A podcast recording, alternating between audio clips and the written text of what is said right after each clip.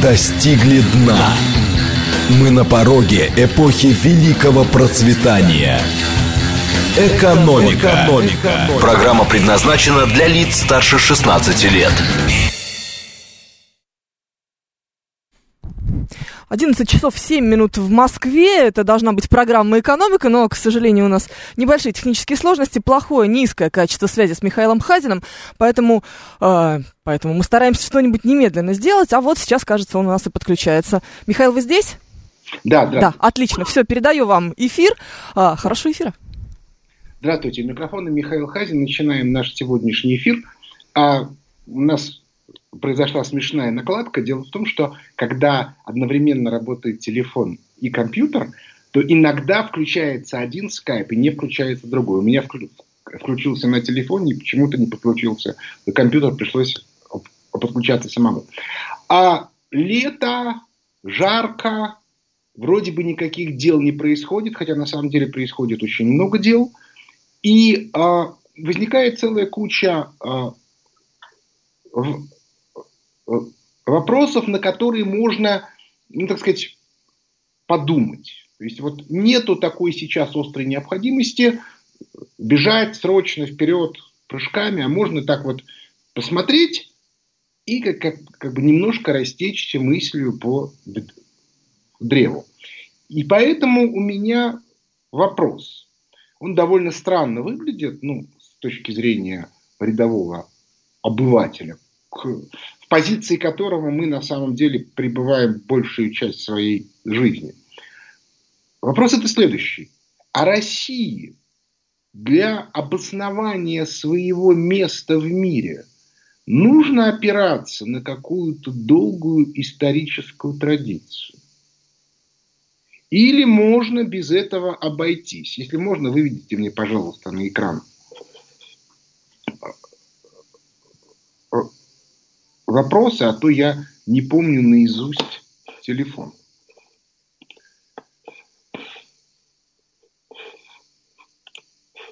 Алло. Не хотят пока. Ну, давайте мы тогда немножко отложим опрос. Значит, почему меня эта тема взволновала? Вот почему у нас есть довольно много мест, в которых а, наше право на что-то апеллирует к некоторой исторической традиции. Ну вот, например, у Китая все понятно. Любая земля, на которую хоть раз ступала нога китайского чиновника, является исконно китайской территорией. И по этой причине они берут максимальные границы, которые где-либо, когда-либо достигало китайское государство, обращаю ваше внимание, даже не одновременно. То есть иногда оно как бы вот в этом месте совершило прорыв, иногда в этом. Но китайцы радостно все эти места описывают как э, историческая китайская территория. С точки зрения здравого смысла эта вещь странная, непонятная и, может быть, даже не совсем верная, чтобы не сказать совсем неверная, но, тем не менее, это подход. Да, мы, мы можем с ним не соглашаться, он может нам не нравиться, но он представляет из себя, в общем, некоторую модель. Так вот теперь возникает вопрос, а мы-то, собственно, кто? А если мы посмотрим, то мы увидим, что апелляции у нас разные. Значит, кто-то апеллирует к, к советскому времени. И говорит, что поскольку мы выиграли Великую Отечественную войну, мы держава-победительница, то по этой причине мы имеем право.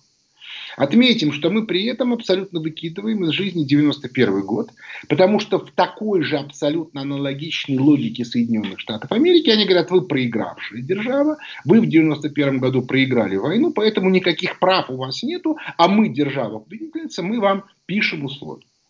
Мы с этой позицией не согласны. Вообще мы войну не проигрывали, мы а, как это, сами решили перейти на логику противника. В чем-то это правда, мы действительно это сделали абсолютно самостоятельно. И это, безусловно, идиотизм, и это, безусловно, вредительство. Но в этом случае мы должны доказать, что мы держава победительница. Пока у нас в рамках поражения в войне в 1991 году отобрали значительную часть территории. Отметим, что в рамках этой логики мы не можем претендовать ни на Польшу, ни на Аляску, ни там еще на что-то. А вот Сахалин и Курилы это наше, потому что мы выиграли войну. А вот, соответственно, а, с точки зрения Соединенных Штатов Америки, Курилы это, а, соответственно, территория, которая, скорее всего, захвачена нами незаконно, но в любом случае не мы пишем те законы, в соответствии с которыми а, устанавливается приоритет над теми или иными территориями. А теперь дальше, Украина. Украина это наша территория или не наша территория? Обращаю ваше внимание, что там, пресловутый спор по части а, украинского патриархата или московского патриархата может решиться одним из двух способов. Способ первый. Мы империя, которая контролирует территорию, и по этой причине это наше. А все, кто не наши, мы их силой выгоняем. Этот способ сегодня, ну, по крайней мере, может быть, он будет работать завтра, но сегодня он пока не работает. Вариант второй. Мы часть всемирной православной церкви, и есть Вселенский патриарх, который принимает решение. Обращаю ваше внимание, и это, кстати, очень любопытная вещь, об этом мало кто знает, что мы получили право на патриаршество в результате того, что в Москву приехал Вселенский патриарх, и его Борис Годунов и Федор Иоаннович целый год уговаривали, чтобы он дал нам патриаршество. Он дал. А потом, лет через 60, когда при Алексее Михайловиче мы отвоевали обратно земли у Великого княжества Литовского, русские земли, то а, этот же самый Вселенский патриарх, ну другой человек, но титул э, тот же самый, отобрал у киевского митрополита титул всея Руси и передал его в Москву. Теоретически он может его забрать обратно. Более того, существует легенда, что одновременно с учреждением Киевского патриархата Варфоломей отобрал у, у московского патриарха право контролировать митрополита Киевского. И в этом случае начинаются большие проблемы. Вот пресловутый закон о запрете московского патриархата на территории Украины, может быть, с, с этим и связан. Я не залезал в эти детали, но это очень важный момент. Мы имеем право или не имеем права. И вот тут мы должны понимать, что если мы принимаем некоторую модель легитимности – вот у товарища Сталина модель легитимности была очень простая. Он сказал, папа римский, а сколько у него дивизий? И было все понятно, что у товарища Сталина было столько дивизий, что все, кто не хотел соглашаться с его легитимностью, у них начинались проблемы. Это тварь я или право имею. Вот у товарища Сталина было право, построенное на некоторой легитимности. Он под эту легитимность подводил и, и законную базу.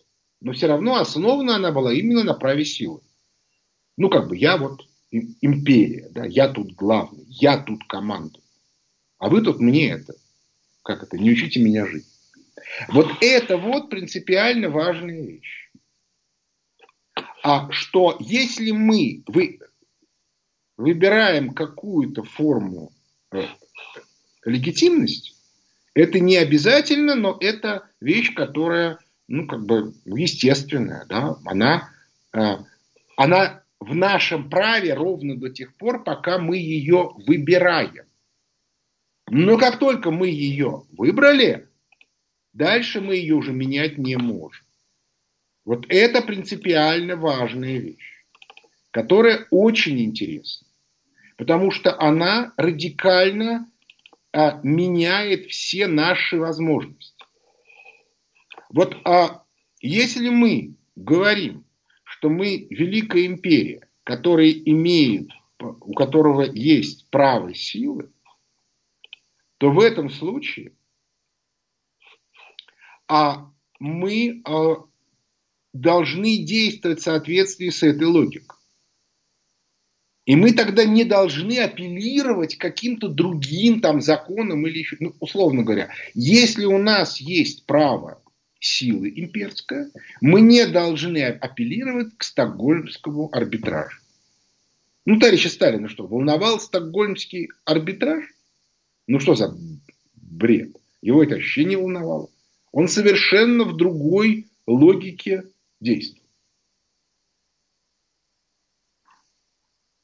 И, соответственно, а абсолютно аналогичная ситуация с, э, со всеми другими э, вопросами. В этом смысле я с очень большим интересом, вот просто реально с очень большим интересом, я смотрел на а, а, я смотрел на тот текст по Украине, который написал Путин. Вот почему. Этот текст до безумия напоминает логику имперскую. То есть Путин сказал по-простому, четко и внятно. Мы империя, у нас есть своя позиция по поводу Украины. И каждый, кто с этой позицией не согласен, пусть потом пеняет на себя. Но мы исходим вот из этой позиции. Если он сумеет эту позицию продавить, ну, предположим, да, что у него есть некоторые соображения, по которым он эту ситуацию планирует продавить. Для примера, это гипотеза. Приезжает на Украину в августе Вселенский патриарх Варсонофий. И, соответственно, объясняет, что поскольку он отозвал Томас 17 века, то теперь а православная церковь Московского патриархата на территории Украины является незаконной с точки зрения православия. И по этой причине она должна быть ликвидирована. И, начинается отбирание у Московского патриархата э, Киево-Печерской лавры, ну, в общем, всего.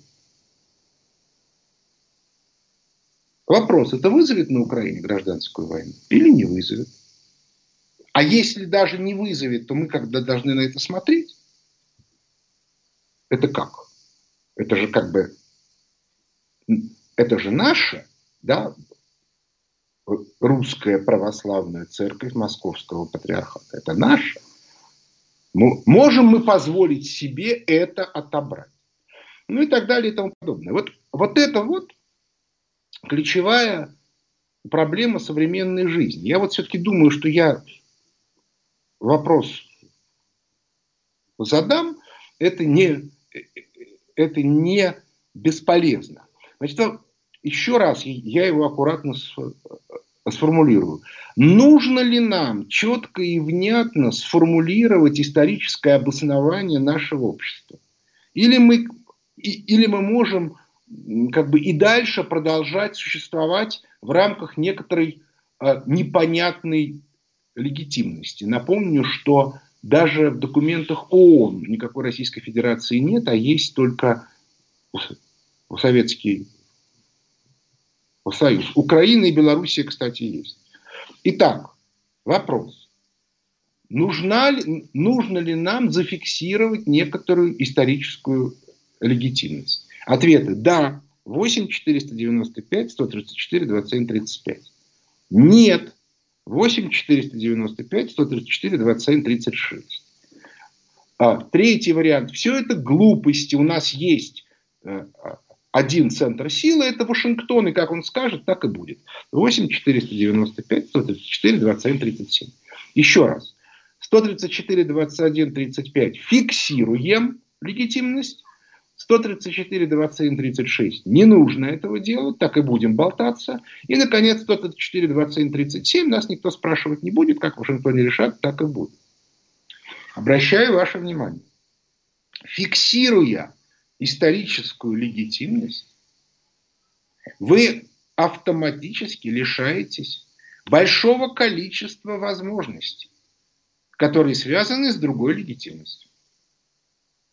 Если вы заявляете, что вы империя, то вы должны сказать, что Варсонофии вас не интересует. Ну, еще много чего вас не интересует. И тогда вы должны очень жестко сказать, что, соответственно, мнение, а, соответственно, стамбульского арбитража нас не волнует. Если какие-то дебилы подписали по, по, про то, что решает стокгольмский арбитраж, они должны их тут же нужно посадить в тюрьму. Причем не за экономические преступления, мы сейчас не будем говорить о взятках и обо всем остальном, а соответственно за, за подрыв основ государства. Аналогичная ситуация с теми, кто, соответственно, допустил там, э, суды на Западе по делу ЮКОС. И так далее и тому подобное. У них, правда, будет отмазка, типа сказать, а мы, когда мы это делали, мы еще считали, что мы живем в рамках западной легитимности. А, а сейчас, да, вот сейчас мы против, да, ну тоже никуда не денешься. Так вот, а весь фокус нашей жизни состоит в том, что мы сегодня пока нашу легитимность не определили. И мы все время пытаемся играть одновременно во все игры. Мы, с одной стороны, признаем легитимность старую. Но вы подумайте сами, ну какое дело нам сейчас до Варсонофия, если у нас был период Петра Первого, когда церковь была министерством и управлялась, соответственно, как министерство. Ну при чем здесь? Извините. А, а если, соответственно, нас волнует Варсонофий, мы не можем тогда говорить, что мы империя. Потому что мы должны сказать, что типа вот, мы не империя, мы преемники того старого православного государства, и они-то, собственно, все и будут решать. Вот такая вот история. И это э, и таких историй масса. Ну вот смотрите, да, э, результат голосования. 71% считает, что надо зафиксировать какую-то легитимность. И всего 15% считают, что этого делать не надо. А соответственно 14% э, считают, что это пускай делают вот. Вот. Так вот, э, это реальная проблема, с которой что-то надо делать. Без нее мы с целой кучей вещей разобраться не сможем. И это создает очень большие проблемы для нас, а, как для государства абсолютно аналогичная история с либералами и патриотами. Либералы, они неплохие. Они как раз вот относятся к тем, к тому небольшому количеству процентов людей, которые абсолютно искренне убеждены, ну вот они вот так вот убеждены, что легитимность российского государства находится в Вашингтоне. И по этой причине бессмысленно предъявлять Набиулиной претензии, что типа она чего-то делает не так. Она все делает так, как надо. Она это все делает в рамках логики того, что как хорошо знают Вашингтон. А мы не имеем права на принятие самостоятельных решений. Почему? Потому что эти решения могут повлиять на ситуацию в целом, и тем самым как бы нанести урон всем, а мы при этом не обладаем информацией о том, как это будет влиять. Информация имеется только в Вашингтоне. Значит, мы должны наши хотелки направлять в Вашингтон и ждать, что он скажет. А он скажет, там, девальвируйте рубль или еще что-нибудь в этом Это логика, в которой жив, живет Набиулин. Ее можно не любить, но ну, ну куда деваться? Это логика. Вот это вот та проблема, с которой мы сегодня сталкиваемся. А, к сожалению, понимание этого отсутствует. То есть, иными словами, если мы посмотрим на то, что говорят российские либералы, что говорят российские монархисты, ну и многие другие, то они все не то чтобы скрывают, они скорее в большинстве своем даже не, не догадываются о том, что они, пытаясь реализовать свои хотелки, автоматически, автоматически придают нашему государству некоторую легитимность и тем самым закрывают колоссальное количество возможностей. Они про это не говорят. То есть, если мы исходим из имперской логики, что нам можно, то в этом случае мы должны Украину взять. И тогда никаких нету проблем с, как это называется, с э, э, с Варфоломеем, Томасом и так далее. Это наша территория, и мы на ней принимаем те решения, которые нам хочется. Если кому-то что-то не нравится, ну, соответственно, мы как бы, он, он объявляется персоной нон град. Как это? Не, нежелательный. Да? Сайт Вселенского патриарха Варфоломея объявляется иностранным агентом ну, как бы на территории. И все. И, и эта тема закрывается. И, и, и любой, кто ссылается на это, он тем самым совершает уголовное преступление. Вот. И все. И мы все проблемы решили. Вот. Вот. А. Вот. И вот это вот вещь, которую нужно каким-то образом обозначить. Потому что если мы говорим про то, что мы признаем право Варфоломея, то в этом случае появляется еще целая куча разных вещей, которые мы должны отдать. Да, у нас появляется историческая преемственность. Но какая от этого польза? Мы же понимаем, что Варфоломей американский агент. И по этой по причине он, соответственно, а, занимается вредительством. Его задача нас ослабить, а не усилить. Значит, он нам не нужен, мы должны с ним разобраться. Вот, собственно, и все. И таких историй много. Я считаю, что это ключевой вопрос. Любой, кто предлагает некоторый образ будущего для России, прежде всего должен объяснять, в рамках какой легитимности он это делает. Перерыв на новости. Экономика. Экономика. Возвращаемся в студию. Микрофона Михаил Хазин. Начинаю отвечать на вопросы слушателей. Алло. Здравствуйте, Алло. Михаил Леонидович. Здравствуйте. Виктор Михайлович из Домодедово. Э, скажите, пожалуйста, вот э, в прошлой передаче вы э, упомянули о встрече Байдена с нашим президентом. И о ряде договоренностей. Не означает ли это, что нашему президенту теперь позволено начать более плотное прессование пятой колонны? Ну, если мы посмотрим на ту дискуссию, которая была перед встречей, в том числе выступление Путина 9 мая на Красной площади, то, скорее всего, да. Ну, так вот, из того, что можно увидеть, у меня ощущение такое, что Путин потребовал полной свободы рук внутри страны, а, но в ответ на это он согласился принять климатическую повестку дня как международную, но в которой будут доминировать Соединенные Штаты Америки.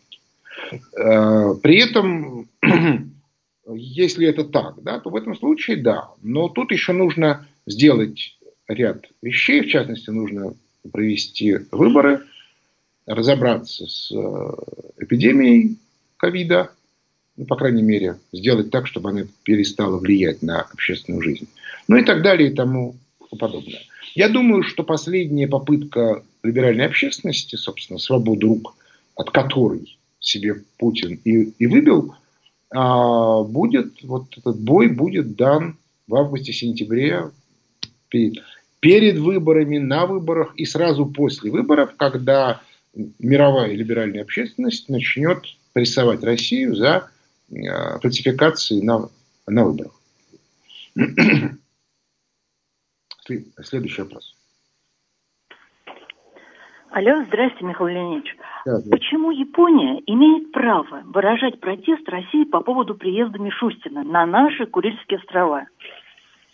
Потому что Япония не считает, что, что острова наши. Вот все, все, все очень э, просто. Следующий вопрос. Здравствуйте, Михаил Ростислав. Вот статья об Украине и Беларуси, как и в брифингах Захаровой, вот если вдуматься, там не та же брошкинская философия, как в песне Примадонны. Да что Киев в этой Европе нашел, и что Минск не вспоминает про союз два года, две зимы, а вспоминает, когда надо дать займы. А так как для Киева и Минска это несерьезно, вот вы не думаете, что эти миражи, они для внутреннего использования, что нашей власти и дальше нужен тут присадковый по мышлению народ, который вот с помощью миражей можно легче управлять и дальше. Я не очень понимаю, что такое, что означает слово «совковый». А, народ всегда управляется миражами по определению, потому что а, понимание того, как устроена реальная жизнь, реальная власть у, у, у рядового обывателя этого понимания быть не может. И по этой причине а, нужно всегда выстраивать некоторую виртуальную реальность. Она может быть разной. Но вот мы видим, как в Соединенных Штатах Америки. В 60-е годы был расизм, а теперь черный расизм. То есть, э, значит, обижали негров. А сейчас тут белый расизм. Обижают белых. Формальное законодательство не сильно изменилось. Это как раз абсолютные сказки и, и легенды. О, общество всегда управляется легендами. Следующий вопрос. Добрый день. Сергей Алексеевич зовут. Михаил, вы не так давно в одной газете выступили со статьей под звонким названием «КАЦ предлагает сдаться», где вы совершенно справедливо критикуете Чубайса и Кудрина и так далее, что они там выступают в этом публичном пространстве, их особое мнение всегда противоречит интересам России, а соответствует интересам США. Скажите, а вот кто их представлял и утверждал на этой должности, он что, не знает об их этом особом мнении? В чем здесь особое мнение? Мы в 90-е годы признали, что наша легитимность определяется в Вашингтоне. Для того, чтобы отказаться от этого мнения, надо провести очень большую работу. Мы сами согласились. Вы понимаете, в чем разница? Одно дело, когда вы с банковским клерком разговариваете об условиях кредитного договора, ему пытаетесь говорить, вот это меня не устраивает, еще чего-то, он вас может послать. Но после того, как вы подписались под кредитным договором, он с вами не будет больше спорить, он пойдет в суд. А вы обязаны возвращать деньги в соответствии с графиком. Обязаны. Так и тут. Мы приняли некоторые условия, по которым мы обязаны. Нравится нам это или не нравится. И надо это понимать. Да, это грустно, да, это печально. Но с этим ничего нельзя сделать. Это объективное обстоятельство. То есть, либо мы должны а, четко показать, что мы отказались от этой модели, и у нас есть силы для того, чтобы либо вернуться к старой, либо предложить какую-то новую. Либо, соответственно, мы должны жить в рамках этой модели и, и слушаться. Следующий вопрос.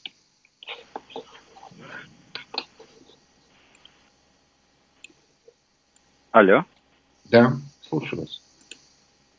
Добрый день, Михаил Леонидович, Дмитрий из Лондона. Давно не звонил, извините, времени не было. Вопрос. В чем экономические причины оттока капитала из России? Только не надо про ММФ и не надо лозунг про инвестиционную валюту. Вот действительно экономические я причины. Не очень как понимаю. вы это видите? Вы хотите, чтобы я вам говорил о причинах, или вы хотите, чтобы я вам гнал пропагандистскую войну? Нет, ну, Причина... ну, лозунг а, а сделать рубль инвестиционной валютой, он не надо, потому что вы его нигде не определяете. Ничего, да, вот ничего, причина, экономические ничего, причины. Я четко и внятно объяснил, что такое рубль как инвестиционная валюта. Но проблема носит абсолютно банальный характер. Во-первых, есть санкции, которые запрещают иностранным агентам вести дела с Россией. Для того, чтобы это делать, нужно обладать ну, достаточно высокой э, степенью автономности и достаточно высокой степенью, а, как, как бы это сказать, обеспечения. То есть себестоимость сегодня вложений в российскую экономику со стороны иностранцев, она достаточно высока. И по этой причине рядовые, э, так сказать, малый и средний бизнес этого делать не может. И даже крупный э, может далеко не всегда, при этом подвергаясь довольно серьезным рискам. Это причина первая. Причина вторая. Любые вложения осмысленны тогда, когда а, понятно, какая будет прибыль. В сегодняшней современной российской экономике на внутренних рынках прибыль достаточно низкая. И она, в общем, уже занята большим количеством игроков внутренних. Ну или внешних, которые на самом деле по происхождению внутренних. А развития нет. Ну, посмотрите, что происходит в Соединенных э, Штатах Америки. Там сегодня такая же ситуация. Инвестиционный процесс резко притормаживает. По банальной причине, потому что падает спрос.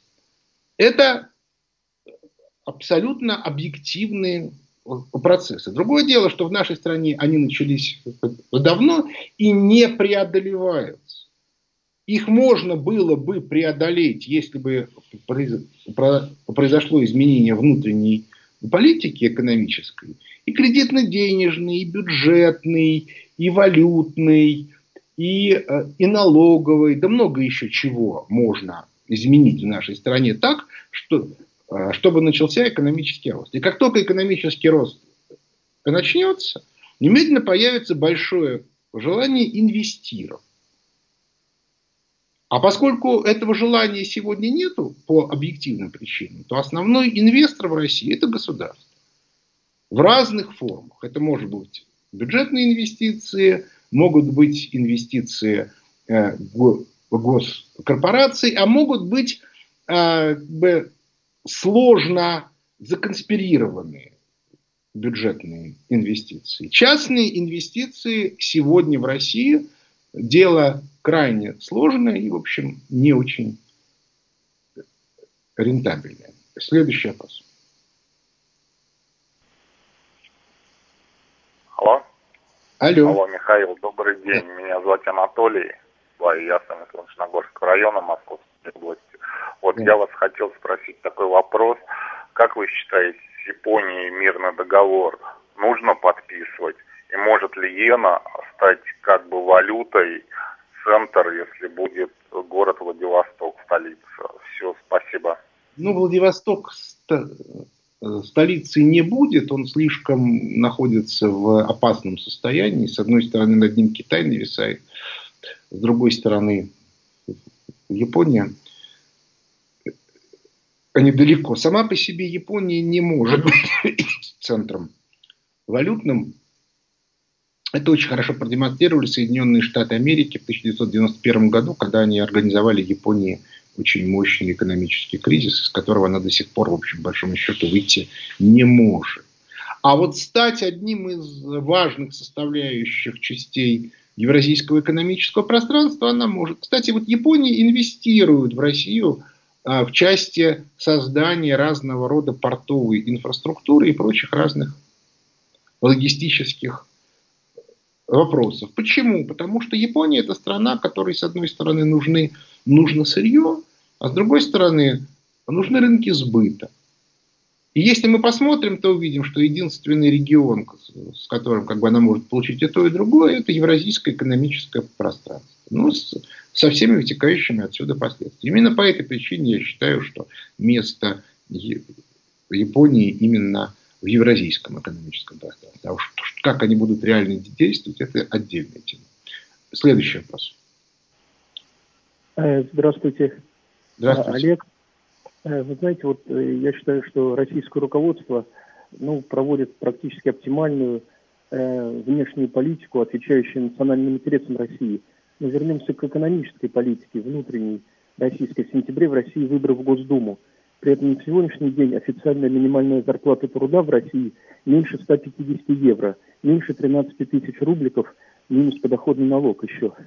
Вот как вы считаете, почему не решается вот этот вопрос?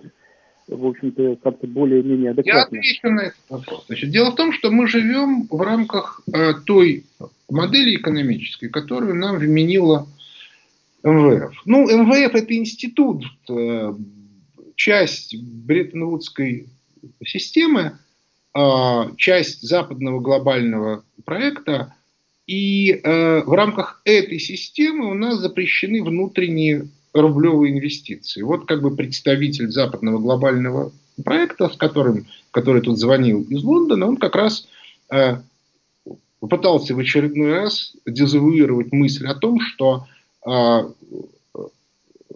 рубль нужно делать инвестиционной валютой. Эта тема э, к публичному обсуждению либералами запрещена, ну, потому что она вскрывает их реальные задач. Так вот, а, если у нас э, низкая монетизация экономики, около 40%, ровно потому, что отсутствует инвестиционная составляющая в денежной массе, ну, ну, э, по крайней мере, частично. Я про это писал в своем последнем тексте на сайте Хазин.ру, посвященную э, тому, что Центробанк поднял учетную ставку. Ставку рефинансирования до, соответственно, там, на 1%. Я там написал, что это связано с тем, что перед ним поставлена задача максимальное повышение цен, а поскольку девальвировать рубль ему запретили уже в Кремле, то они поэтому вот так вот. Э, пошли. Так вот, э, у нас по этой причине очень низкая денежная масса, монетизация. Если монетизацию увеличить, а ее можно увеличить в два с половиной раза а, при нынешнем ВВП. Я сейчас не говорю даже про то, что при увеличении монетизации правильным образом будет ВВП расти. То нынешняя цифра 17 тысяч, ну, ну умножьте 17 на 2,5, вы получите 40 тысяч. То есть на самом деле при нашем объеме ВВП зарплата минимальная должна быть 40 тысяч, а не 17. Вот. Но поскольку у нас абсолютно неправильная кредитно-денежная политика, она такая низкая. То есть страны, в которых аналогичный ВВП, ну, ну скажем, в Евросоюзе, у них зарплаты минимальные сильно выше, чем у нас. То есть это результат политики Центробанка ну, и Минфин, который нам вменен МВФ. И в этом смысле нам надо выходить из а, из-под диктата э, МВФ. Но для этого нам надо, ну, как бы, чтобы на ключевых постах стояли люди, у которых в голове есть другая модель. Понимаете, если вы замените там Набиулина на Мау, Мау на Силуанова, а Силуанова на Набиулину, то у вас ничего не изменится. Они же все по кругу крутятся. И у них у всех голова одна и та же модель. Она должна быть другая. Вот у Геращенко была другая модель. И поэтому пока был Геращенко с, 90, с конца 98 по 2002 год темпы роста достигали там 12-15%. Он понимал, у него в голове была другая модель. Поэтому нам нужны другие люди с другой моделью в голове. Вот, собственно, все. Следующий вопрос. Алло. Да. Слушаю. Доброе утро, Михаил. Меня зовут Илья, город Москва. У меня к вам два вопроса. Вот вы сейчас затронули эм, такую вещь, повышение цен. Вот у меня такой вопрос. А, поднялись цены абсолютно на все. Я не буду перечислять, и вы прекрасно все знаете. Скажите, а возможно ли варианты, что цены будут падать и на строительные материалы, там, на недвижимость, на землю и так далее? И при каких условиях а, возможно это? И будет ли это вообще? Спасибо. Ну, в нашей ситуации это невозможно, потому что мы встроены в мировые рынки. Из-за того, что мы встроены в мировые рынки, мы живем в рамках западной системы цен. На Западе напечатали очень много денег. У нас нет. Те, э, теоретически, а, ну давайте по-простому. Значит, представим себе крупную компанию, который, у которой имеется экспорт, у которой имеется внутренний, а производство внутреннее, и, и, и, и которая продает что-то на внутреннем рынке. Маржинальность внутренних продаж низкая, то есть доходность низкая люди бедные, значит, а, основную прибыль они получают от экспорта. Соответственно, у них капитализация тоже западная. У них есть рейтинги международных агентств и так далее и тому подобное. Если они на внутреннем рынке держат цены внутренние, то что видит Запад? Запад видит, что у них резко падает выручка ну, на единицу произведенной продукции, а отчетность тоже на Западе. То есть они произвели там 100 тысяч штук чего-то, 30 тысяч продали на экспорт, и там цены выросли, а 70 тысяч они продали на внутреннем рынке, цены они оставили внутренние, и в результате такое ощущение, что резко упала вы, выручка. Немедленно падает рейтинг, немедленно закрываются кредитные линии, начинаются проблемы. То есть даже в той части, которая касается внутреннего рынка, российские компании вынуждены ориентироваться на западные цены, потому что у них вся система жизни оборота, кредита внутреннего нету дешевого, а на Западе есть. Для того, чтобы получить западные кредиты, необходимы высокие рейтинги. А если у вас, а для того, чтобы поддержать высокий рейтинг, вы должны обеспечивать выручку высокую на единицу затрат. И получается, что снижать цены могут только те компании, которые вообще не работают с Западом. Но и тут тоже проблема, потому что российские банки тоже сейчас начинают требовать западный рейтинг. Потому что они говорят, если мы кредитуем компании, которые на, а, как бы не, не имеют западных рейтингов, то в этом случае нам на Западе снижают, снижают рейтинг. Поскольку Сбербанк работает на Западе, у него есть рейтинг, то по этой причине он не может вам выдавать э, кредиты, если у вас нет рейтинга. Но я так упрощаю сильно, но тем не менее. Мы живем в западной модели, долларовой, Бреттон-Вудской. Поэтому цены наши привязаны туда. Как только мы попытаемся создать свою собственную систему с опорой на свою валюту, у нас цены безусловно, упадут. Но пока это невозможно, и Центробанк зорко следит за тем, э, чтобы этого, не дай бог, не было. Следующий вопрос. Добрый день. Александр Москва. А вот э, насчет э, ваша идея как бы идеала будущего, или, как сказать, построения будущего. А, я вот э, внимательно слушаю на «Авроре», э, где, ну, как бы вы утверждаете их там политику этого канала.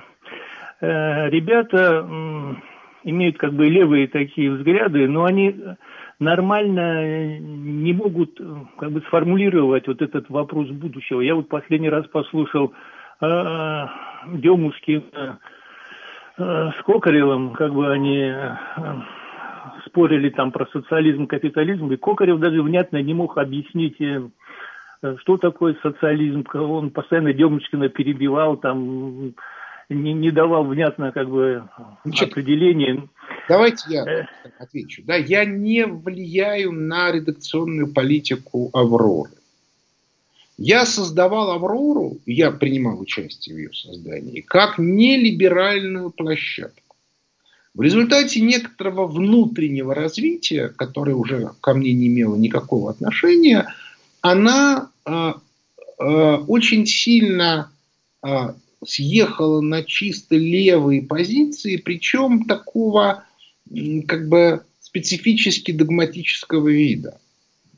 То есть, э, в общем, и вопросы, которые они обсуждают, очень ограничены, и понимание у них очень ограничено. Скорее всего, это связано с тем, что э, очень широкий круг экспертов, в том числе выдающийся, который там был какое-то время, он постепенно как бы ушел, поскольку э, ну, как, как это оспособились основные ведущие и стали под себя э, выруливать картину, как это, формировать дискурс, выражаясь ученым языком. Не то, чтобы это плохо. Это, может быть, иногда бывает и хорошо. Но тут в такой ситуации нужен очень сильный главный редактор. Я не могу быть главным редактором «Аврора». У меня нету на это времени. По этой причине тут есть два варианта. Либо надо создавать что-то еще, ну, условно говоря, да, поскольку «Аврора» стала левой, такой вот, специфически левой, то нужно что-то другое, так сказать, более интеллектуально широкое. Либо надо радикально менять руководство «Авроры», но э, это означает все разрушать. Ну или нужно медленно-медленно воспитывать ту молодежь, которая там есть. Но давайте скажем правду. Люди, которые там работают на сегодня, это люди, не имеющие фундаментального образования ни в какой сфере. Ну то есть э, туда вот теоретически в том виде, в котором Аврора появилась, я туда приводил людей, у которых есть философское образование, историческое образование и так далее и тому подобное. Сегодня таких людей мало, чтобы не сказать практически нет. Ну и как бы нужно учитывать, вот, что это будет создавать определенные проблемы. Но я не вижу в этом ну, ну, вот таких ресурсов, как Аврора, в любой нормальной стране должно быть два десятка. И, и каждая, у каждой должна быть своя ниша. Тех, которые одновременно могут и то, и то, и все, их вообще всегда мало. Вот. Это, это нужно учитывать. Значит, у нас осталось очень мало времени, я скажу две вещи. Первое, в связи с предвыборной кампанией, скорее всего, со следующего понедельника меня в эфире уже не будет, где-то месяца полтора. Ну, если, конечно, потом не, как бы мы, мы договоримся, говорит Москва, о возобновлении эфиров.